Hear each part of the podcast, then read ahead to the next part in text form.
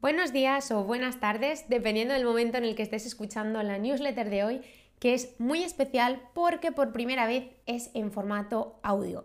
Y es que el tema que vamos a tratar hoy me parece tan importante para que consigas esos objetivos que tienes a largo plazo y que no sabes muy bien cómo encajarlos en tu día a día que he dicho, esta vez hay que grabarlo en formato podcast para que pueda escucharse en cualquier momento, ya sea yendo al trabajo en coche, si estás en el gimnasio, si estás haciendo la colada, que a mí es algo que también me gusta mucho hacer, ponerme podcast mientras estoy haciendo la colada, etc.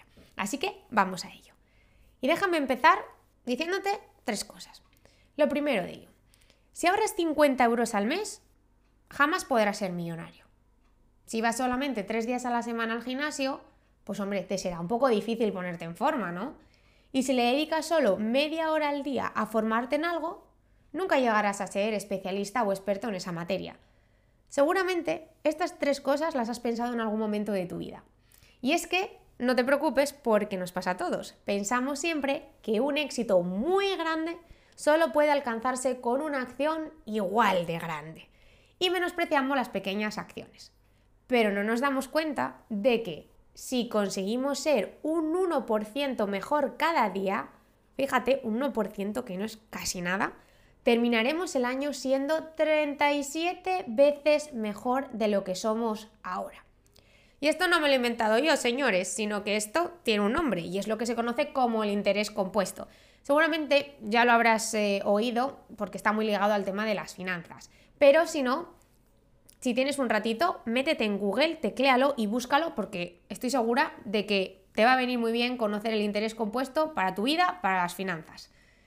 Y lo mismo ocurre con los malos hábitos, que bueno, ahora estamos hablando de ser un 1% mejor cada día, pero es que también se puede ser un 1% peor cada día, porque un mal hábito, por pequeño que sea, por ese, bueno, por un día no pasa nada, si lo realizamos frecuentemente, pues puede acabar en un mal mayor al final del año.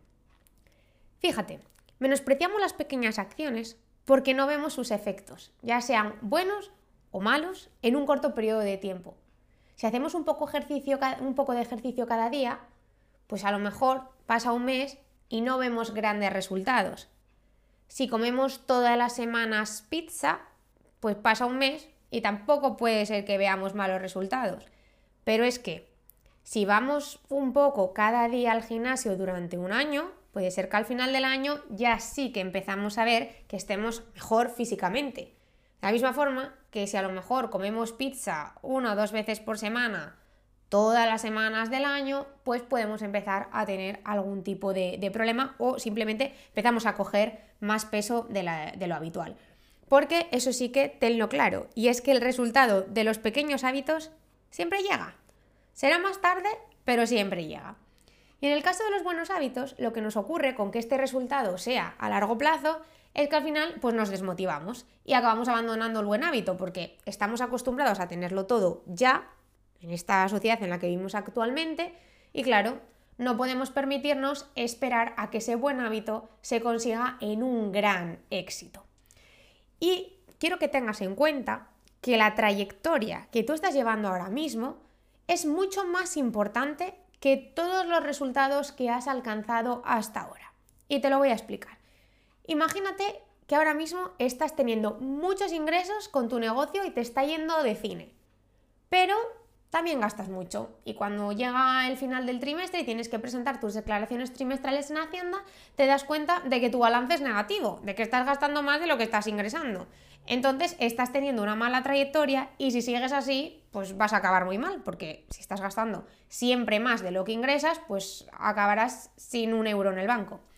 Entonces es importante que entiendas esto porque tienes que saber desde ya que es imposible destinar cada día todo el tiempo que te gustaría para alcanzar todos los objetivos que tienes en mente.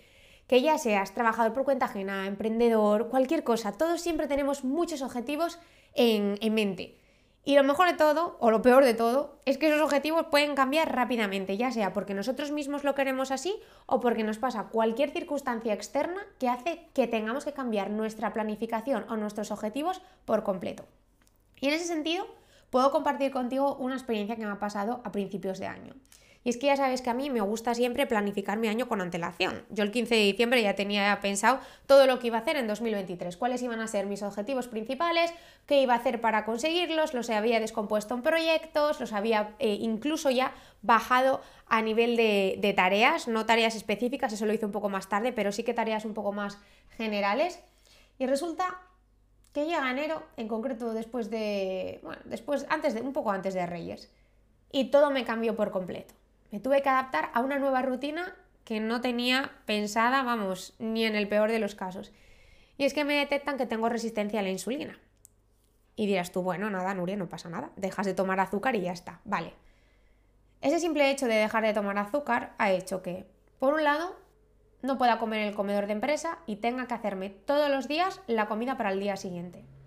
Que tampoco pueda desayunar nada más levantarme por la mañana y que también tenga que prepararme el desayuno para tomarlo más tarde en el trabajo. Y además que tenga que hacer ejercicio todos los días, sin importar si llueve, si nieva, si tengo muchas consultorías, si tengo, no sé, si tengo un cansancio tremendo. No, no, me lo dijeron muy claro. No solamente es muy importante la alimentación, sino que es fundamental que hagas ejercicio. Pues estas tres cosas ya hicieron que mi rutina cambiara por completo.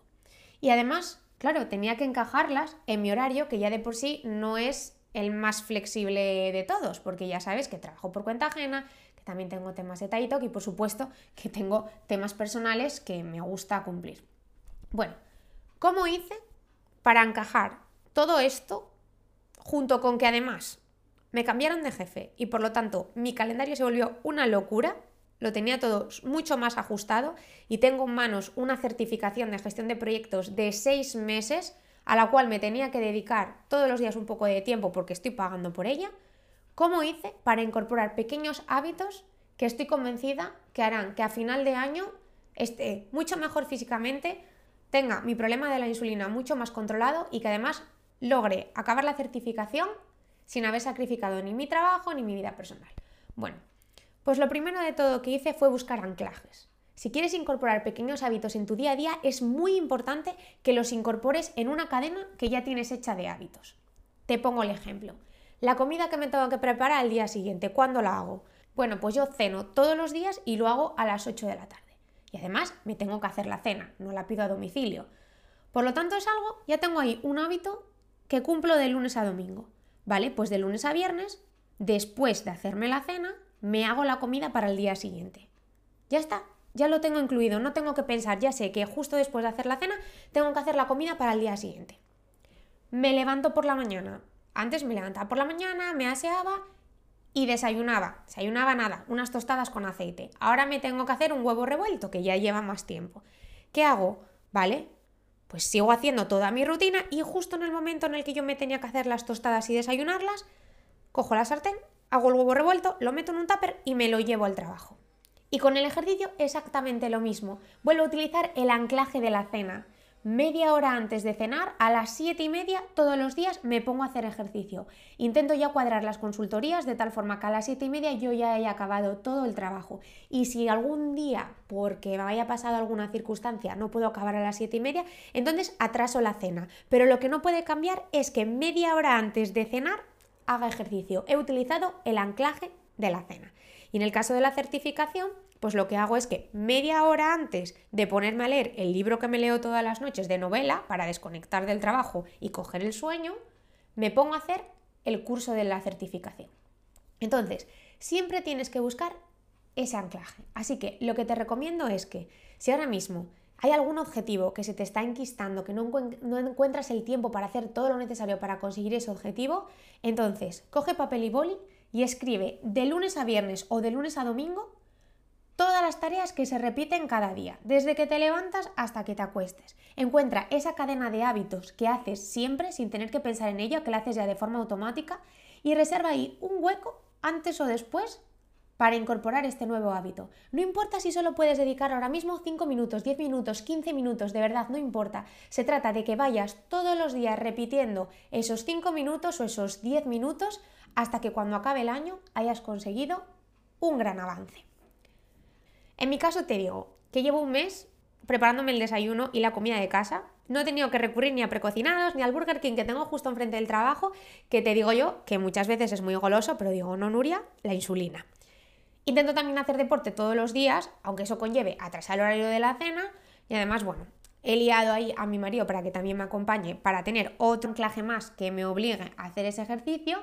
Y bueno, te diré que ya voy por el segundo curso de mi certificación. O sea, voy mucho más rápido ahora que me he puesto esta media hora que como lo estaba haciendo antes. Así que el mensaje de hoy es que no menosprecies los pequeños hábitos porque son una gran apuesta para largo plazo. Y hasta aquí la newsletter de hoy. Dime si te ha gustado que la newsletter eh, sea en formato audio, porque así pues me puedo plantear en un futuro meter más audios en las newsletters o incluso empezar a hacer una audio newsletter. Y estaría súper contenta si me contaras qué pequeños hábitos crees que puedes incorporar en tu día a día para lograr ese gran objetivo que tienes en mente. Te mando un abrazo muy grande y que tengas muy buen lunes.